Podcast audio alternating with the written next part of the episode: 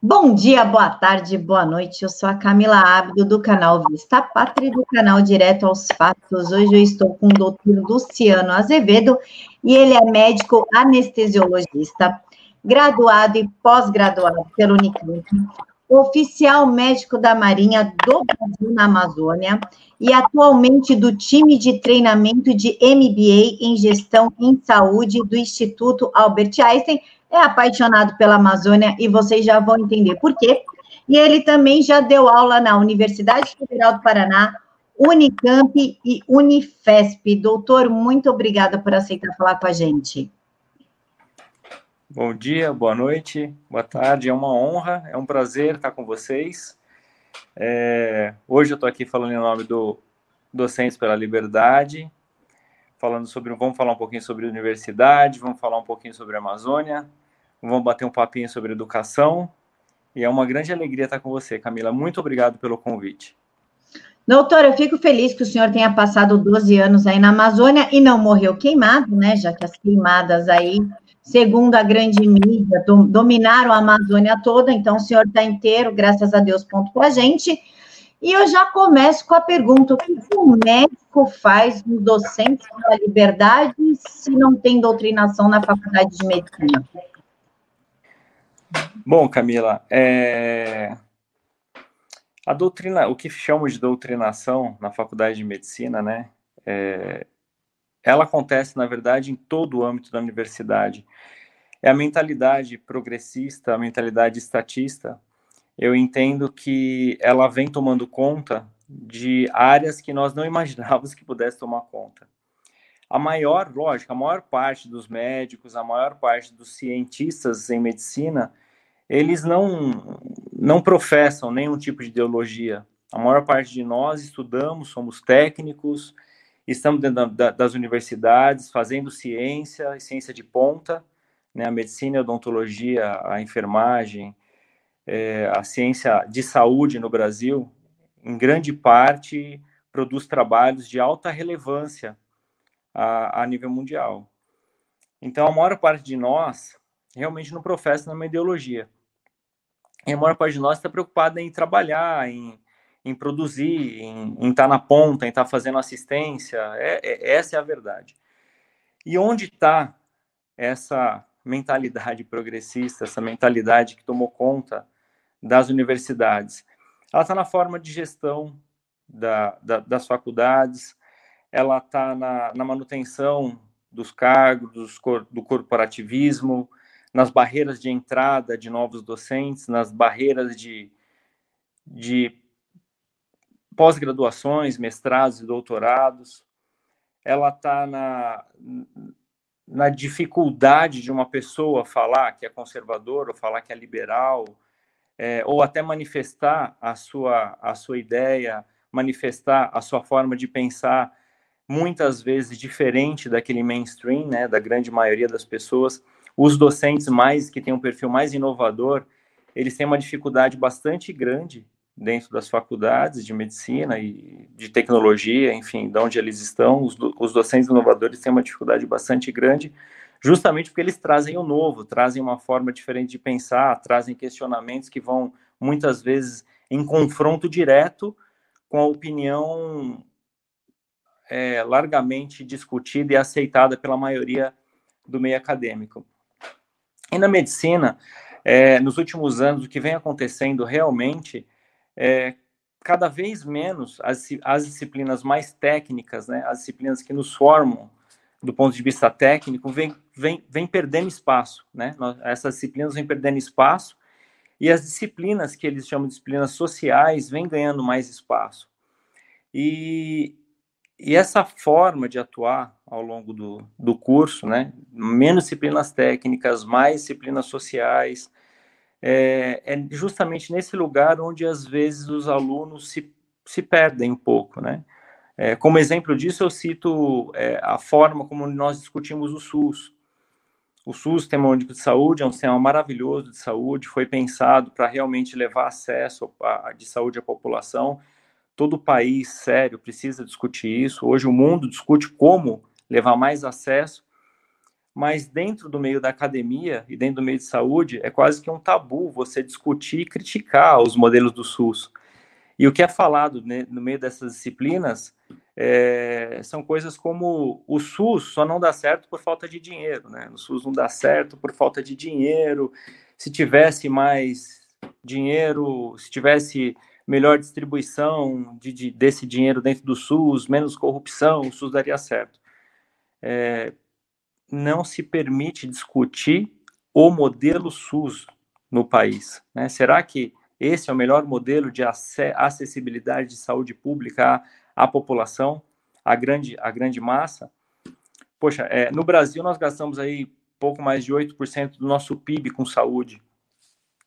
É, quando a gente olha países como Estados Unidos, que gasta mais de 18% do PIB deles em saúde, e o PIB deles é, em dólar, enfim, muito dinheiro, tendo um sistema pouco eficiente, né, é gasto demais com pouca eficiência. Quando comparado com países como a Inglaterra a, a, ou a Holanda, a Inglaterra gastando aí próximo de 10%, a Holanda também gastando de próximo de 10%, e tendo um sistema de saúde bastante é, custo-benefício é, aceitável, né? São os melhores sistemas de saúde público, assim, pelo menos hoje no mundo, são os que, os que entregam melhor qualidade, conseguem atingir mais pessoas e realmente resolver grande parte dos problemas de saúde pública de sua população.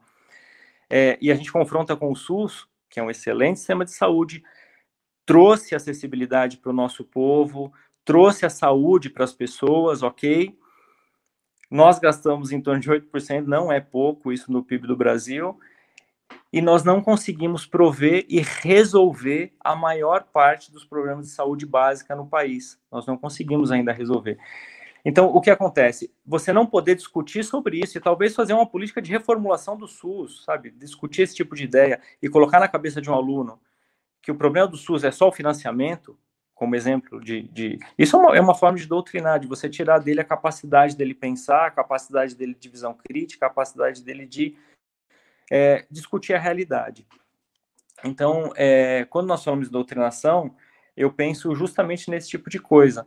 Outra forma que eu vejo, o que chamo de doutrinação, mas eu, é, eu não gosto dessa palavra, mas na medicina, é essa metodologia de estatização de tudo, inclusive da universidade, inclusive da abertura de curso de medicina. Hoje nós temos no Brasil uma abertura de curso completamente discriminada. É, crescemos o número de, de, de, cursos médicos assim brutalmente nas, na última década, nas últimas duas décadas. Estamos formando hoje mais de 18 mil alunos por ano, temos menos de 16 mil vagas de residência médica de especialização e, e, grande parte desses cursos médicos são em, em, regiões, cidades pequenas, em regiões sem uma infraestrutura, sem uma capacidade docente, sem, grande, sem uma mão de obra médica para fazer um treinamento adequado desses alunos. Grande parte deles acreditando no médico do pé descalço, né? Aquele médico que carrega um estetoscópio e salva o mundo inteiro, porque as suas faculdades não, não têm uma estrutura adequada para ensinar e forma essa mentalidade romântica do pé do médico pé descalço, quando na verdade nós sabemos que fazer saúde e fazer medicina, tratar de pessoas exige uma capacitação técnica muito grande, né? Isso inclui todas as especialidades. A, a, medicina de família hoje, por exemplo, tem, eu sei que tem muita gente dentro da academia e fora que critica. A medicina de família é uma, é uma medicina fundamental para o nosso país. Nós precisamos ter mais médicos de família, nós precisamos ter mais médicos voltados para atenção primária de saúde. Esse, esse cara, ele precisa ter uma formação de excelência. Por quê? Porque ele vai tratar desde o vovozinho, passando pela criança, a, a mulher, a gestante, vai fazer o pré-natal, vai fazer puricultura, vai cuidar da criança, enfim. Ele precisa ter uma formação muito sólida na sua graduação e na sua especialização. Então, acreditar no médico pé descalço, como se fosse aquele generalista que cuida de tudo, é uma grande ilusão. E nós estamos fazendo isso. Infelizmente, é, o nosso país vem, vem fazendo isso, e eu, eu coloco na conta do, do que chamam de doutrinação, né, desse pensamento progressista, dentro das universidades. É, é mais ou menos isso que é essa linha de pensamento que eu começo a seguir, Camila. Doutor, eu já recebi relatos de, de enfermeiras e médicos, enfim, mas eu vou pegar mais a, o pessoal da enfermagem que faz aquele primeiro contato, convencendo certos pacientes, inclusive assim da classe mais baixa, de que Lula era inocente, algo do tipo Lula livre, enquanto auferia uma pressão. O que, o que o senhor acha disso? Até onde vai a ética e até onde vai a política?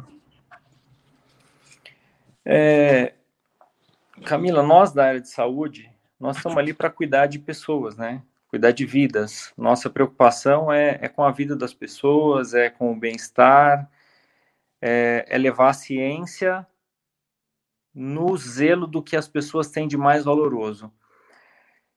Infelizmente, isso pode acontecer, isso em algumas vezes acontece, é, é usada a estrutura de um consultório médico ou de um, de, um, de um posto de saúde, onde a pessoa vai buscar informação para se tratar, para se curar, alívio da sua dor, é, orientação de saúde e o profissional ele confunde aquele ambiente que eu, eu considero um ambiente sagrado, um consultório médico, um posto de saúde, enfim, onde você vai buscar alívio da sua dor é um lugar sagrado. E ele não consegue compreender, transcendeu todas as barreiras. Né? Uma pessoa que faz esse tipo de coisa dentro do consultório, é, dentro de um, de um tratamento de saúde, ele transcendeu todas as barreiras. Ele, ele perdeu a noção do que ele está fazendo ali. Né? Ele está ali para fazer campanha política ou para pregar uma ideia ou para falar mal de um, de um de um outro lado, né, de um lado conservador ou liberal, seja lá o que for que ele não concorda. É, eu não concordo que se faça isso de um lado e nem de outro. Eu acredito que nós estamos ali para tratar das pessoas, cuidar das pessoas, zelar pelas pessoas, aplicar a ciência que nós aprendemos, o conhecimento médico em prol da vida dessas pessoas.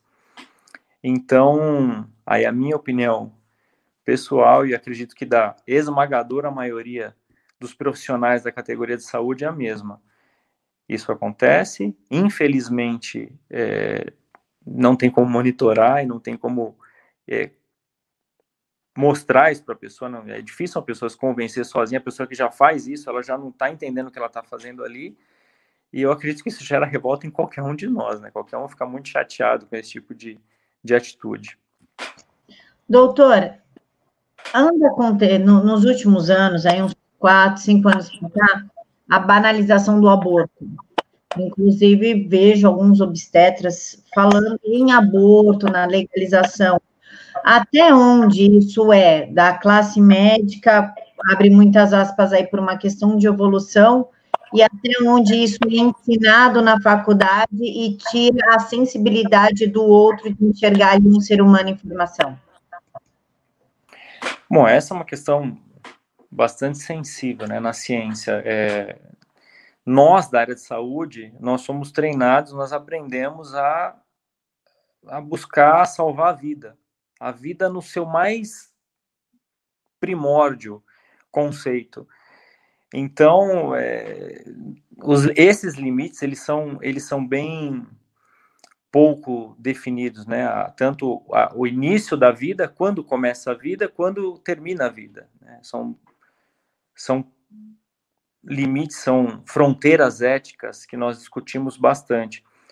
É, um, a partir do momento da fecundação que tem uma célula, é, até hoje, é, ninguém provou que ali não existe vida, né? Tanto, tanto, tanto é que aquela única célula ela cresce, se divide, se alimenta, e, se, e forma o indivíduo, né? Então, assim, nós, da área de saúde, é, eu não acredito em discutir se aquilo ali é vida ou não, porque é uma vida já em formação, um, um feto, um, desde a sua primeira célula, ele tem capacidade de crescer, de se dividir, se transformar num ser humano, essa é a evolução natural, essa é a mágica, é a beleza da vida, e eu não concordo com, com a, a discussão desse movimento abortista que o mundo vem tendo, enfim, nós deveríamos estar discutindo sobre outros pontos da vida, né, o que leva as pessoas a, a, a pensar em machucar, a macular algo tão sagrado como a vida humana.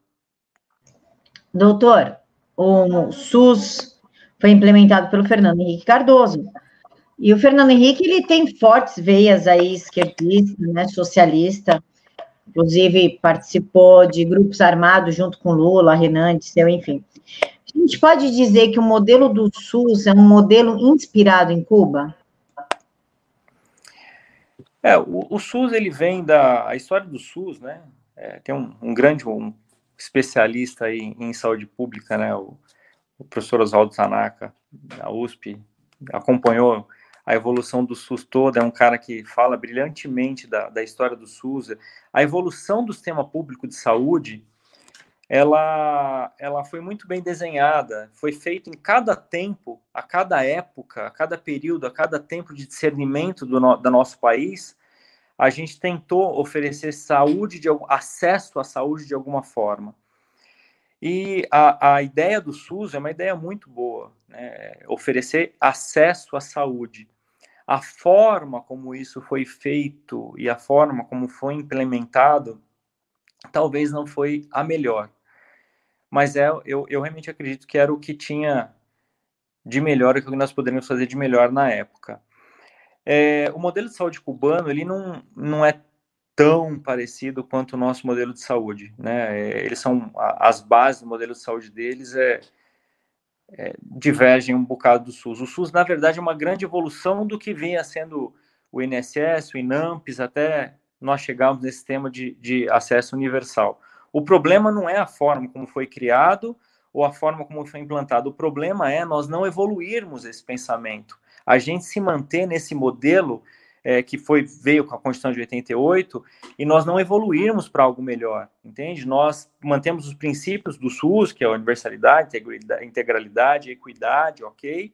Mas a gente não evoluir para algo melhor, a gente não, não, não, nós não nos permitimos olhar para outros países e associarmos ideias melhores de gestão em saúde pública dentro do SUS, como se o SUS fosse algo sagrado, que você não mexe, você não discute, você não é algo perfeito, maravilhoso, que foi é, criado e desenvolvido na cabeça de, de alguns gênios da.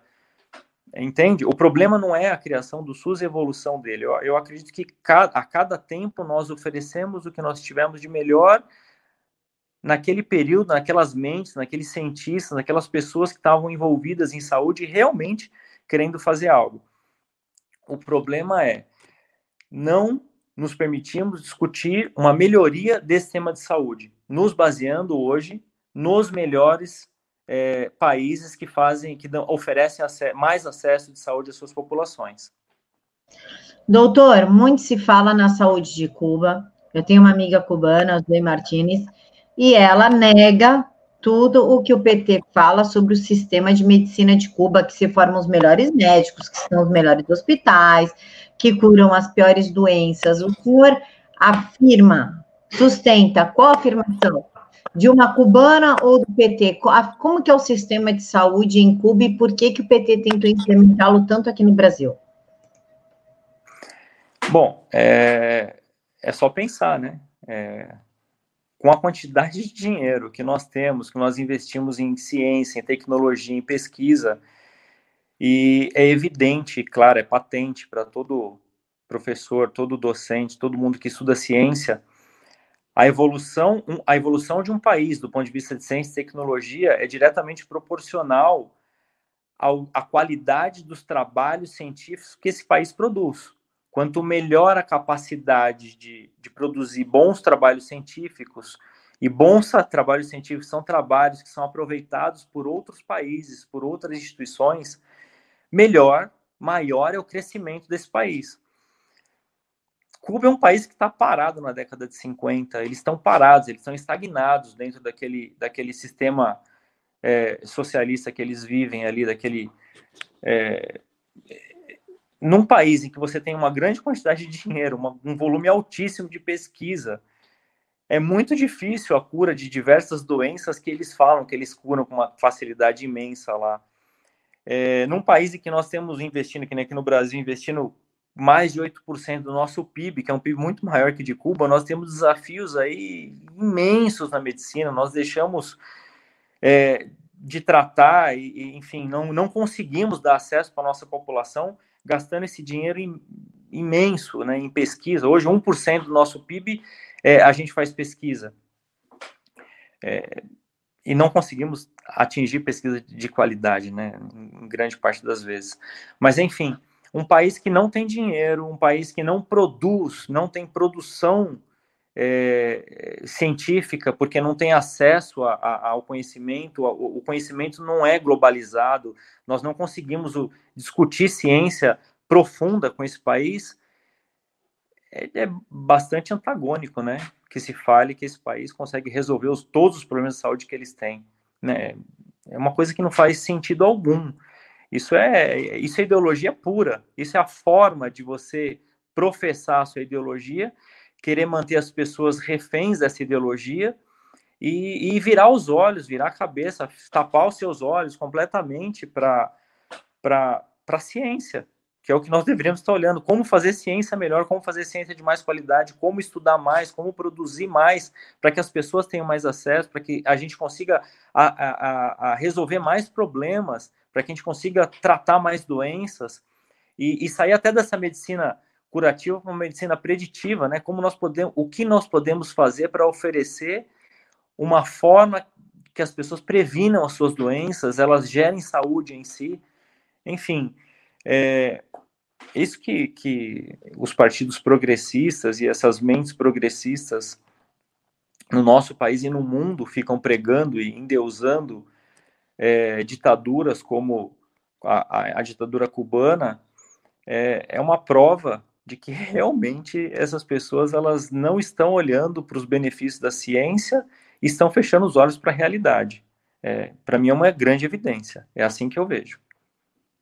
Doutor, os médicos cubanos. A Dilma trouxe os médicos para o Brasil sob a alegação de que os nossos médicos não vão para o interior. O senhor, por exemplo, foi para a Amazônia. Tem médicos nossos que vão para a África para trabalhar com os médicos sem fronteiras. Até onde essa afirmação da Dilma é verdadeira, que os nossos médicos não querem trabalhar no interior do país, e até onde isso foi uma desculpa para colocar agentes cubanos no país? Camila, em relação a, a esses médicos cubanos, é, boa parte deles, no, mais de 86% deles estavam fora das regiões realmente remotas, né? Estavam mais próximos aos grandes centros. Mais de 86% deles estavam próximos aos grandes centros. E são médicos que grande parte, eu, eu realmente entendo que boa parte deles não, nem médicos não são. No nosso país, pela nossa legislação, eles não, não são médicos, eles não validaram, eles não comprovaram que eles passaram por um treinamento médico, que eles têm conhecimento de medicina, que eles tiveram, é, são pessoas profissionais habilitados e seguros em tratar daquilo que nós temos de mais precioso, que é a nossa vida, que é a vida dos nossos filhos. Né? O nosso país tem um sistema de validação, assim como outros países. Eu sou médico, eu estudei, eu tive a oportunidade de estudar numa boa universidade, uma boa formação, tive docentes, professores de excelência, fui treinado por pessoas de excelência. E se eu hoje for mudar para algum outro país, que seja o Chile, ou Argentina, ou os Estados Unidos, ou a França, ou sei lá, qualquer outro país do mundo, eu vou ser submetido a uma avaliação, é, existem critérios para que eu possa exercer a medicina nesses países. E quando nós importamos esses médicos cubanos sob essa alegação de que os médicos brasileiros não querem estar no interior, nós, é, é, o, a, o, PT ele simplesmente e toda a estrutura, né, que, que corroborou para que isso acontecesse, eles simplesmente fecharam os olhos, eles não, não testaram o conhecimento dessas pessoas, vieram pessoas que não, não sei, nós não sabemos, não dá para afirmar que eles, são, que eles são médicos, que eles tiveram é, é, treinamento em medicina e muito menos treinamento de excelência. É, em relação à interiorização da medicina, levar o médico para o interior, eu mesmo decidi, eu morei sete anos e meio no interior da Amazônia, fui para a cidade interior, não fui para a capital, é, antes disso, em 2002, fui médico de marinha, escolhi, pedi, fui voluntário, queria trabalhar na Amazônia, fui para a Amazônia, conheço muita gente boa que gosta de trabalhar no interior e o problema da interiorização médica não, não é questão de o médico querer ou não querer, é questão de o nosso país oferecer condições para que ele se interiorize, para que ele chegue lá na ponta e consiga resolver o problema das pessoas, para que o sistema de saúde seja montado é, de uma forma é, a dar condições para que ele consiga resolver é, o, os problemas de saúde da, das pessoas, seja bem remunerado, tenha condições de trabalho adequadas para que ele possa trabalhar. É, um exemplo disso, eu falo sobre as lá na Amazônia, vamos falar um pouquinho de Amazônia, porque a Amazônia as pessoas realmente estão isoladas, né? Não tem rodovia, não tem, é, são dias e dias para chegar em algum lugar. E nós começamos um, um projeto idealizado pelo Dr. Fábio Lambertini Tosi é, de saúde fluvial, unidade básica de saúde fluvial para a Amazônia.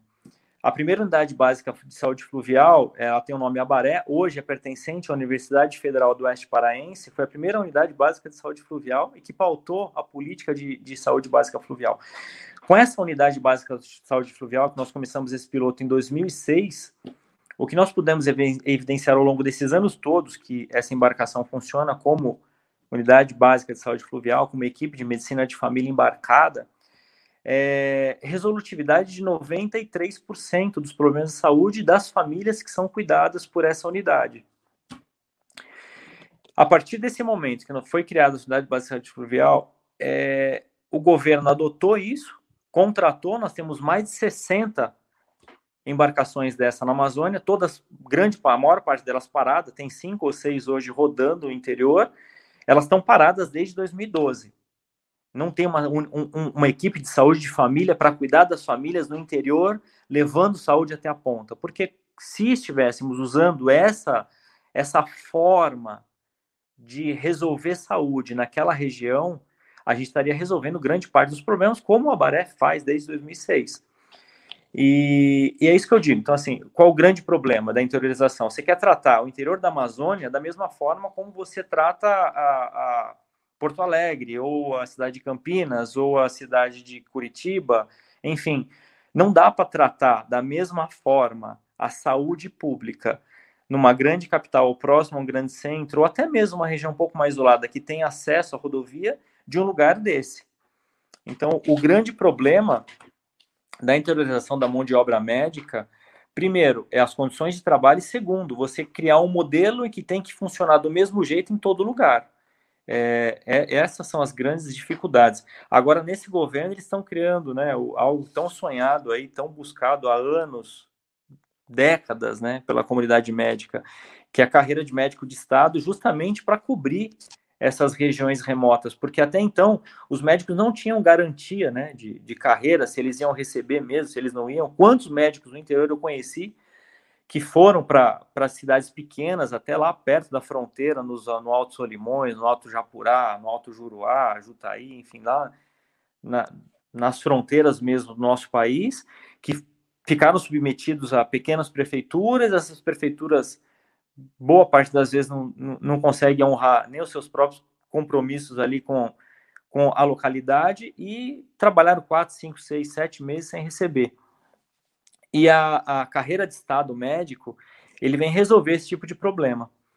Então, ou seja, são diversas nuances, diversas, por diversos motivos, os médicos não se interiorizam no Brasil. Doutor, o senhor falou da Amazônia, né, na qual o senhor ficou anos lá. Nós sabemos que lá tem centenas de ONGs. o que, que essas ONGs fazem se não estão dando uma melhoria para a saúde, uma melhoria na, na vida das pessoas da Amazônia? O que está acontecendo? Olha, tem, eu, eu, não são centenas de ONGs, são milhares e milhares de ONGs que tem na Amazônia Legal. É, hoje, por exemplo, eu dou o município de Alter do Chão, que ali é um município do oeste paraense, com pouco menos de 5 mil habitantes, só nesse lugar tem 250 ONGs cadastradas e, em tese, atuando nessa região. É, a Amazônia inteira são mais de 100 mil ONGs aí, atuando na região amazônica. temos boas ONGs, temos boas instituições, já trabalhei em parceria, oferecendo minha mão de obra é, voluntária para atendimento de saúde a algumas instituições, boas instituições, uma até algumas fizemos um, uma operação conjunta aí o mês passado, atendemos 7 mil pequenos procedimentos, 9 mil atendimentos clínicos, quase 400 cirurgias no meio da floresta, foi em parceria de uma ONG, junto, é, o Expedicionário da Saúde, junto com a embarcação o Abaré, da Universidade Federal do Oeste Parense, e o Exército Brasileiro. São ONGs que realmente agregam valor e levam é, seriedade no seu trabalho. Mas boa parte delas, elas não, não estão ali para agregar ou levar ou, ou, interessadas em levar algo de bom para a comunidade. Eles estão interessados no nosso subsolo, estão interessados nas riquezas locais, estão interessados na, na, na, na, biodiversidade. Camila, são 100, mais de 100 mil ONGs atuando de diversas nacionalidades naquela região. Então, é, boa parte dessas instituições é, não tem muito interesse em estar tá realmente ajudando ou fazendo algo positivo é, no meio da floresta amazônica. Doutor, quando é que se perdeu o controle da, da floresta amazônica? Porque ela está vendida. China, França, Alemanha, enfim, nós já sabemos que a Amazônia está vendida, que começou com Fernando Henrique Cardoso. Inclusive, teve uma, uma um agradecimento das Farc para o Fernando Henrique Cardoso. Como é que isso começou? Como é que começou a tomar força dessa forma? Bom, isso é algo que vem, vem sendo denunciado é, há, há, alguns anos já. Faltava, faltávamos nós, sociedade civil e, e, e, as, e, a ciência, né? as universidades prestarem atenção e estudarem um pouco, dar ouvido para a voz diversa daquela que você está acostumado a ouvir, que é o Foro de São Paulo. Nós descobrimos isso há pouco tempo, o professor Olavo de Carvalho fala disso há, há décadas, né, sobre o Foro de São Paulo. É, na época do Fernando Henrique Cardoso, eu era médico de marinha ainda e tive a oportunidade de, de estar nas fronteiras, estar nos pelotões de fronteiras.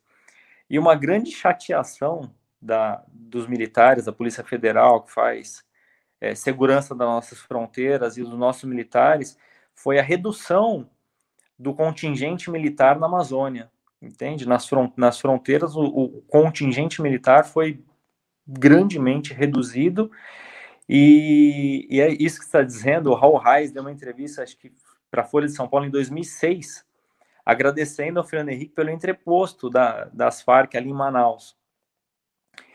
É, imagina, você tem uma grande extensão territorial que de difícil, muito difícil monitoramento, entrada e saída de, de, de embarcações e avião é muito difícil de você fazer.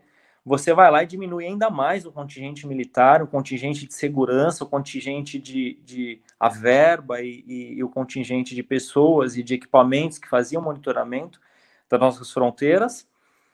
E nesse momento houve um crescimento imenso da entrada e da rota de entrada e saída de drogas, né, do nosso país e o crescimento das Farc.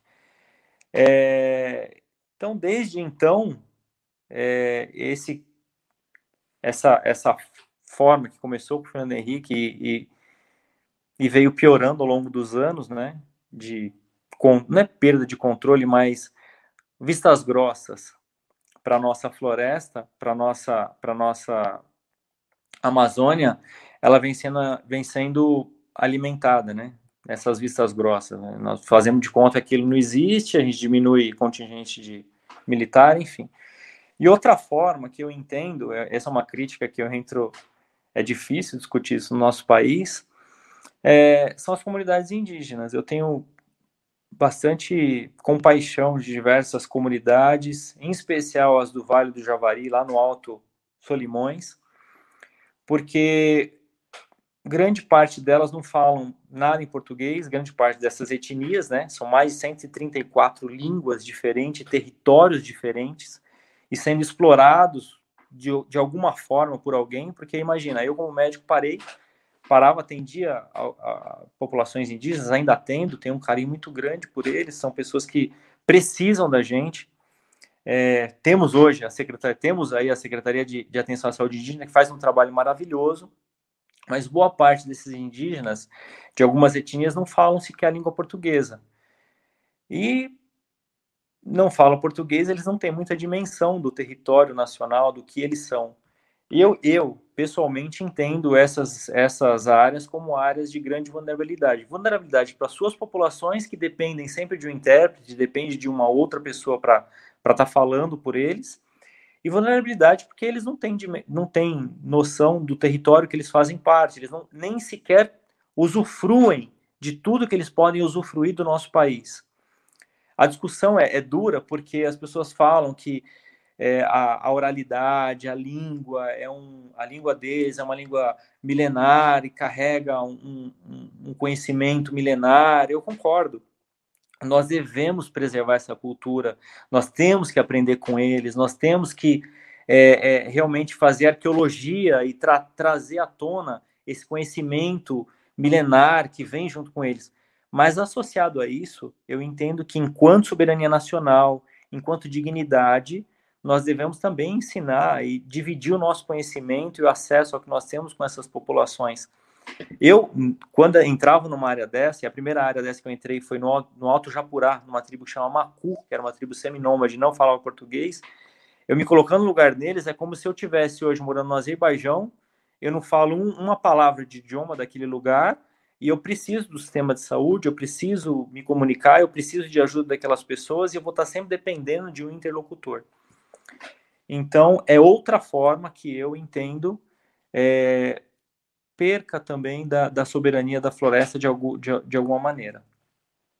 Doutor, Bolsonaro está querendo explorar a Amazônia, lógico que é uma exploração responsável, não uma exploração irresponsável, mas ele está encontrando uma forte resistência tanto da mídia como das ONGs. Essa preocupação com a exploração da Amazônia, ela é legítima, partindo do princípio da biodiversidade, ou é medo que ele descubra algo? Olha, a, a, Amazônia ela já é explorada há muito tempo, né? É explorada de diversas formas. É, o, que o, o, que o nosso presidente está fazendo hoje, e eu, eu concordo da forma como é, isso vem ocorrendo, é abrir a discussão, abrir um debate de como nós podemos explorar aquela, aquela região e as populações locais terem benefício dessa exploração e ao mesmo tempo que essa exploração seja sustentável, que nós consigamos proteger a floresta, nós consigamos manter o nosso, o nosso, nosso patrimônio é, tão maravilhoso que é a floresta amazônica em pé. Eu sou um apaixonado por aquele lugar.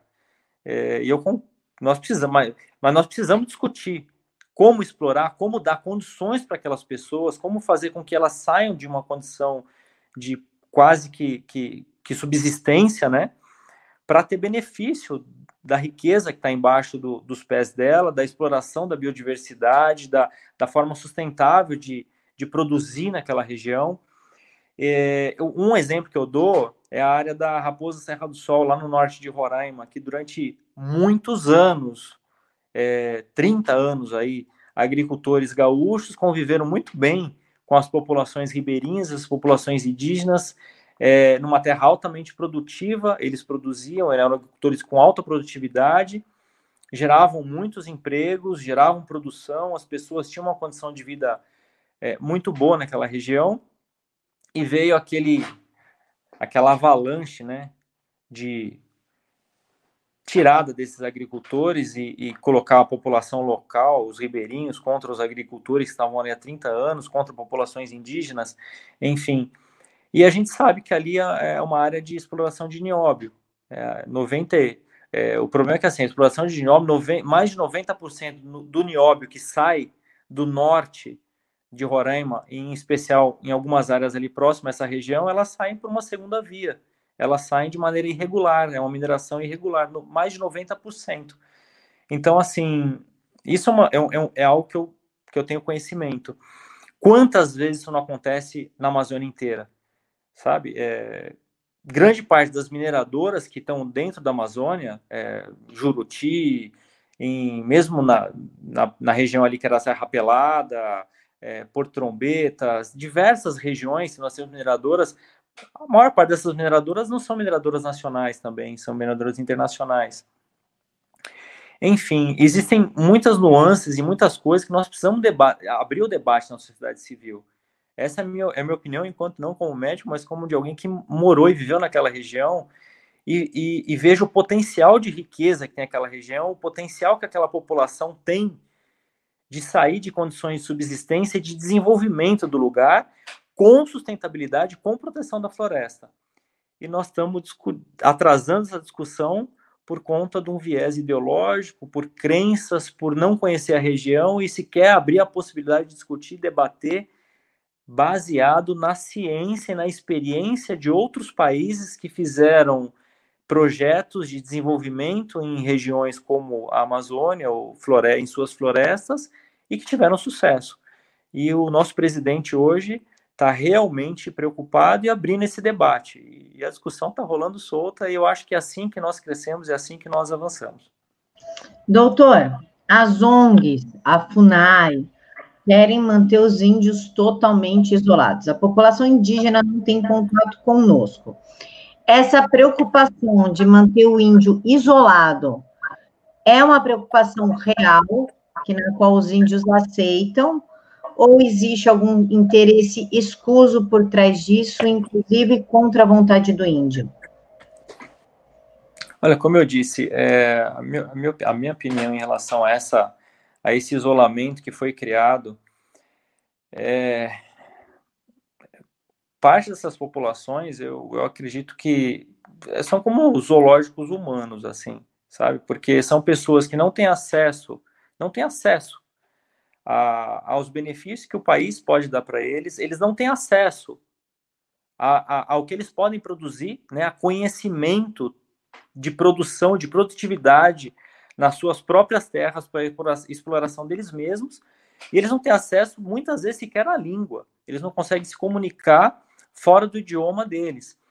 É, o que se discute, não, mas nós vamos macular a cultura. Não, a cultura vai permanecer, a cultura indígena vai permanecer. Eles são índios, assim como filhos de italianos aqui no Brasil ou de japoneses. Olha o bairro da Liberdade de São Paulo, eles são japoneses, eles têm a cultura japonesa, eles têm orgulho de ser japonês, eles falam a língua japonesa, eles têm, eles têm todo, todo a carga de conhecimento milenar de gerações japoneses, mas são brasileiros com a cultura japonesa.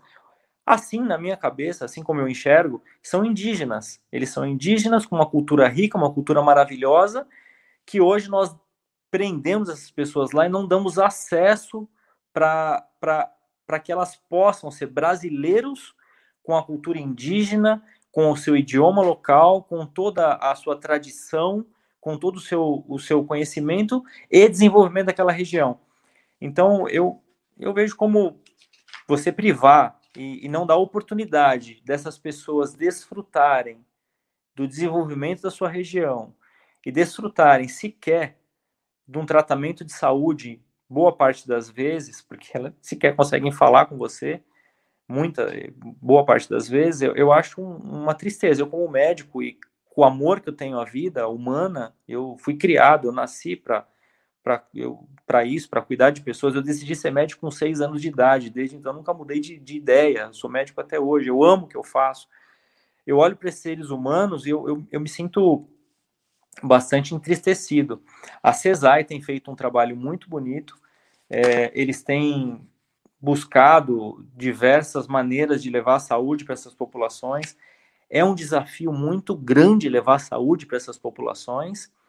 É, mas eu acredito que a forma como nós devemos conduzir essa discussão e o olhar para essas populações precisam mudar. É, algumas ONGs, sim, têm interesse total em manter é, essas pessoas ali é, fechadas no seu idioma, com essa, essa, essa, esse argumento de que não, vamos só vamos cuidar para que o índio não perca a sua cultura, não perca é, a sua tradição, não fale o português, fique somente no seu idioma e fique fechado.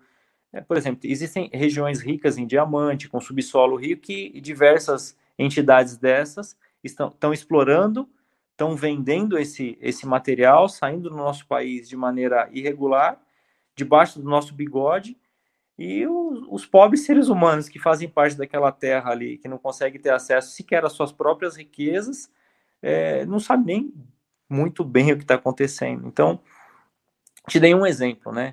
É, existem diversos outros exemplos de, né, nessa mesma linha, trabalhando com biodiversidade, enfim, área de cosmético, diversas formas de você manter essas populações presas e sem desenvolvimento.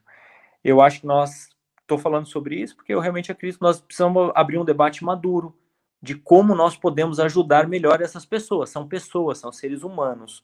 Eles não são é, índios ou, ou, ou, japoneses ou amarelos ou brancos ou marcianos, é, são pessoas, é gente, é gente que precisa de cuidado, é gente que precisa ser cuidada, é gente que precisa ter acesso, é gente que precisa ser olhada não diferente, mas igual aos outros. E ao longo dos, dos últimas, das últimas décadas nós não, não estamos fazendo isso. É, as populações, populações indígenas a gente nós devemos separar em duas dois, dois grupos bem distintos, né?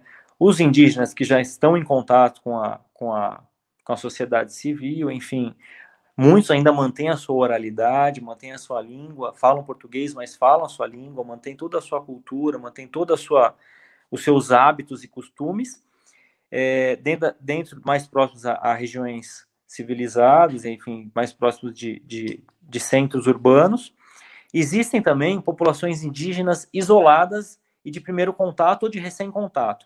Essas populações realmente precisam de um tratamento completamente diferenciado, porque são populações que estão tendo contato com a sociedade urbana é, recente, ou seja, a imunologia delas, o, o, sistema imunológico, as doenças funcionam de maneira muito diferente. E essa população eu realmente entendo que precisa de um tratamento muito peculiar, com uma barreira sanitária, é, a entrada de um, de, um, de um médico, a entrada de um, de um profissional indigenista que realmente sabe trabalhar, tem conhecimento de, de trabalho de, dessa população isolada, até que a gente consiga vacinar, enfim, é, tratar, entender as doenças, entender as demandas de, dessa população para fazer interação com a, a sociedade bra brasileira, a sociedade urbana de alguma forma, né?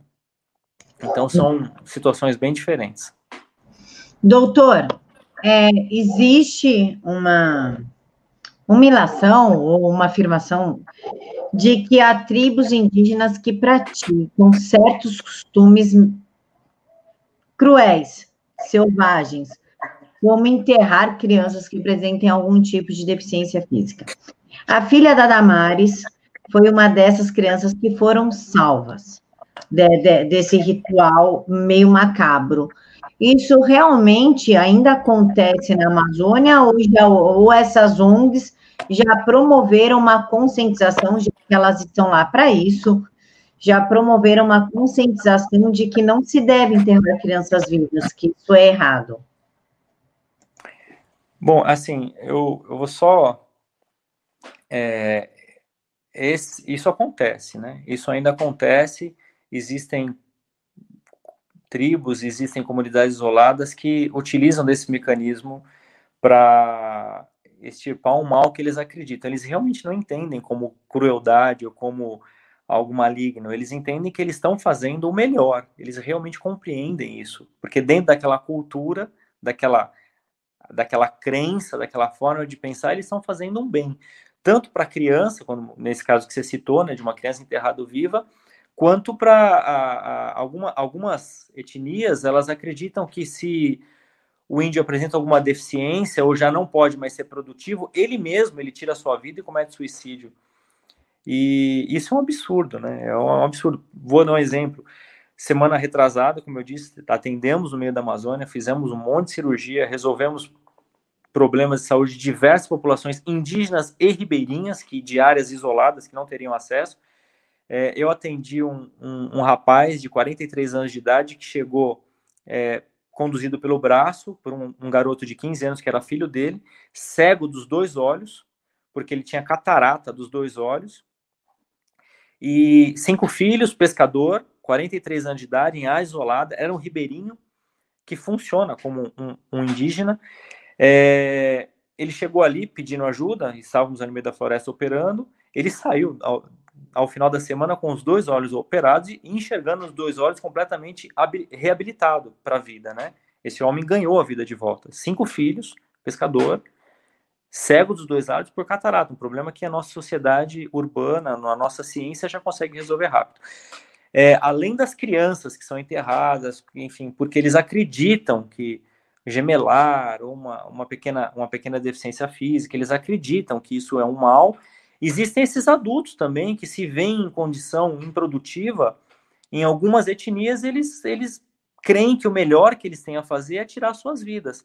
Eu realmente acredito que nós, cabe a nós, sociedade brasileira, nós, seres humanos que já entendemos a, a evolução da, da, do pensamento, enfim, já, já, já conseguimos compreender alguma, alguns valores, o valor da vida de uma maneira um pouco diferente, dividir essa bênção que nós temos em nossas vidas, né, que foi lapidado ao longo de alguns milênios, com eles, assim como aprender as, a, a parte boa da cultura deles, ir lá e aprender a relação deles com a natureza, a relação deles com, com na sociedade, na comunidade.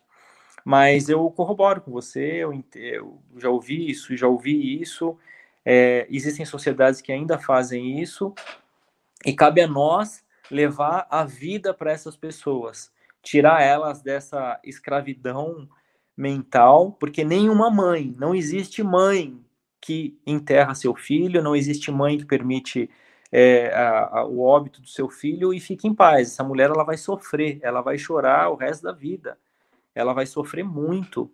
É, isso nós temos caso já tive contato com, com gente sofrendo dessa forma. Não, não existe paz no coração dessa mãe.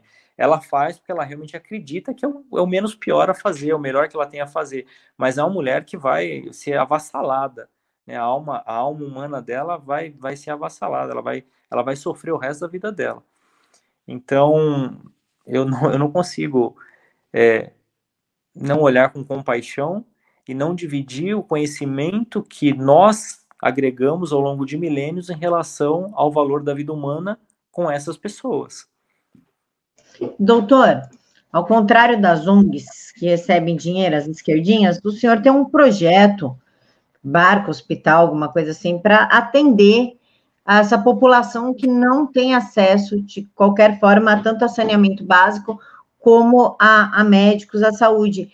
O senhor pode explicar esse projeto para a gente? Camila, é, ali naquela região, como eu disse, o acesso é muito difícil, as pessoas não têm acesso. E não é à toa que ali nós temos um maior índice de mortalidade infantil do nosso país, né? Ali você tem mortalidade de 25 para 100 mil. É um absurdo. E grande parte da, da mortalidade infantil daquela região vem por falta de saneamento básico. Né? Mortalidade infantil significa baixo saneamento básico, baixa é, é, educação materna ali na gestação e falta de pré-natal. Basicamente, assim, bem a grosso modo, né? A grosso modo, para quem não é da área de saúde compreender. E a mortalidade infantil é muito alta é, naquela região, justamente por isso. As pessoas não têm acesso, nós não chegamos até ela. E com isso, como eu disse, nós temos um, um projeto de unidade básica de saúde fluvial, que é o modelo de saúde que mais faz sentido numa região onde tudo é feito pelo rio, né? não tem rodovia, não há como colocar rodovia na Amazônia inteira, não dá para fazer isso. A região toda é, é por via fluvial, são dias e dias de viagem de um lugar para o outro, e começamos em 2006 com um projeto de unidade básica de saúde fluvial, esse projeto foi desenvolvido por algumas pessoas, foi idealizado pelo Dr. Fábio Tosi. Trabalhei com esse colega anos da minha vida lá em, em, na, na, região do Oeste Paraense. E os resultados da, de uma unidade básica de saúde fluvial embarcada com uma equipe de saúde de, de, de família é, a baixíssimo custo é resolução de mais de 90% dos problemas de saúde da região, porque os problemas de saúde dessa região ainda são problemas de saúde muito básicos, falta de saneamento básico, é, vacinação, é, diarreia, desnutrição, enfim. E de 2006 até hoje nós já temos métrica para isso. Nós conseguimos resolver ali em torno de, de 93 a 95% dos problemas de saúde daquela população. Ou seja, de cada 10 pessoas, de cada 100 pessoas, 95 nós conseguimos levar alívio e promover saúde. E cinco, nós precisamos remover para uma área urbana. E dentro dessa, é, desse projeto de unidade básica de saúde fluvial, o Brasil tem mais de 60 embarcações já prontas, equipadas e que não estão funcionando, não estão levando saúde para essas populações nas beiras dos rios e nas tribos aí em beiras de rios, porque as unidades de base de saúde fluvial estão paradas, né? Porque nós tratamos o SUS em todo lugar, o programa de saúde em todo lugar é tratado da mesma maneira. É, então, espero que a gente consiga tirar isso do papel, a gente consiga fazer com que mais unidades básicas de saúde fluvial rodem pelo, pela Amazônia. Nós já temos esse projeto piloto aí rodando desde 2006 e esperamos que esse modelo de baixo custo com alta resolutividade da atenção primária à saúde é, funcione naquela região. Doutor, para as pessoas entenderem mais ou menos o que acontece na Amazônia, né, o, a forma que eles vivem, o senhor pode contar a história da Índia que estava amamentando um macaco e o seu bebê? Esse foi o meu primeiro contato com, com uma tribo é, de, de recente contato, né? Essa foi no alto Rio Japurá, bem ali no focinho do cachorro, área fronteiriça, é, se pegar o Rio Japurá, vamos, sobe o Rio Japurá até o final, pode seguir no mapa isso. Você vai ter o Rio Traíra, lá no final do Rio Traíra, lá na pontinha do, do focinho do cachorro, tem uma, tinha uma tribo chamada Macu. É, a primeira impressão que eu tive, eu desci da embarcação, eu olhei ao longe, assim, uma, uma, uma, uma moça amamentando um macaquinho e um bebê. E na época, tinha tido uma, uma foto de uma indígena amamentando um porquinho do mato no jornal, ganhou um monte de prêmio, ainda tinha uma visão bastante romântica, né, da, da vivência na floresta, do índio, muito romântica. E eu fui chegar perto, porque eu falei, cara, que lindo, né, a interação do ser humano com a natureza, que realmente é lindo, o, o índio faz isso de maneira maravilhosa, mas quando eu me aproximei, eu vi aquela índia amamentando um macaco, amamentando um bebê, ela não falava português, e eu, e eu vi ela estava com uma mastite, né? Tava com infecção na mama e nas duas mamas infectadas. E às vezes ela colocava o macaco, amamentava o macaquinho, punha o bebê também, amamentava o bebê, e o bebê estava com a, a, boca infectada. E ela e o bebê tinham escabiose, né? Que é a, sarna humana, não só ela e o bebê, como aquela comunidade toda, né? Por, pela forma como eles viviam ali no mato. É, aquele dia, aquela, aquela moça que não devia ter mais do que 25 anos de idade, ela me tocou profundamente, porque eu olhei e falei, cara, primeiro, a foto que eu olhei, que ganhou prêmio, do, na, saiu na Folha de São Paulo, sendo um dos grandes meios de comunicação, é, era uma visão bastante romântica, eu tive um primeiro contato bastante duro com a realidade, né, e naquele momento eu entendi que dentro de mim eu falei, cara, eu não aceito como médico que um ser humano viva desse jeito, eu não aceito isso. Alguma coisa precisa ser feita, nós precisamos ensinar, é, dividir o conhecimento que nós temos com essas pessoas. Eu levei a Índia para o barco, tratei de antibiótico, curativo, conversando do jeito que dava. É, nesse momento, a linguagem do carinho, do amor, do cuidado, do zelo fala muito mais alto, porque você chega, já alivia a dor, ela entende que estava com dor e que dá para tirar a dor. E ali eu consegui explicar né, o, o perigo de você alimentar um, um, um animal silvestre no corpo humano, enfim, deu para deu explicar da melhor forma possível. Mas esse foi meu turnover, meu turnover de compreensão real do que significa trabalhar nessas regiões. E, eu não, não conseguia aceitar essa imagem muito bem dentro de mim. Doutor, a romantização do índio começou no século XIX com Castro Alves e se mantém, como o senhor falou, ainda tinha aquela visão romantizada do índio, com a relação dele com a floresta.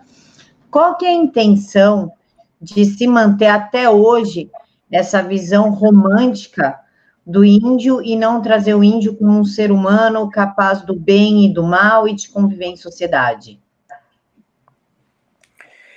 É, é essa ideologia, né, essa forma de ver é, o outro ser humano, é, essa forma romântica que as pessoas elas insistem em manter e não fazer uma discussão madura, entende? Uma discussão madura ela envolve é, falar da realidade, o que são essas pessoas, é, sentir na pele, se colocar no lugar delas, ir para um lugar desse, sentir como elas vivem ali e aprender com elas. Existe a parte romântica e verdadeira, que é a relação delas com a natureza, a compreensão delas, que essas pessoas têm, do valor que a floresta tem, do valor que o, o, a biodiversidade, enfim, eles, eles não dão esses nomes, mas eles sabem o valor, né? Não precisa falar em palavras, né?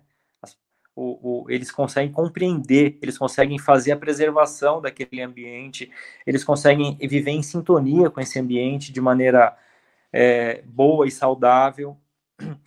É, essa visão, essa parte é, dessa visão romântica, é, ela é real mas esse índio romântico que criaram, que é um, é um ser que está acima do bem e do mal, que é um ser completamente inocente, que você precisa preservar, você não pode tocar nele, você não pode ajudar, você não pode ensinar a língua, você não pode fazer com que ele é, ensine, ajudar com que ele faça parte de uma sociedade, de um país, de uma soberania, enfim, que ele explore a região dele, que ele saiba é, melhorar a condição de vida dele, que ele aprenda, que ele absorva o conhecimento da ciência que nós desenvolvemos para benefício próprio, é, é, imaturo de quem não quer fazer, entende?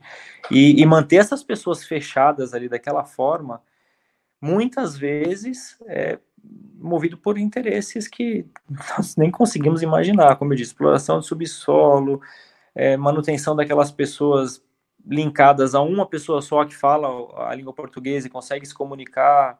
Enfim, aí vem diversos interesses extra, extranacionais e nacionais até, de grupos, enfim, que, que mantém essas pessoas escravizadas dentro dessa condição humana, com essa, alimentando essa visão romântica e, na minha opinião, infantilizada do, do, da população indígena, né? Tira ele, da, tira ele de uma condição de ser humano, com bênçãos e maldições, né? Como todos nós somos.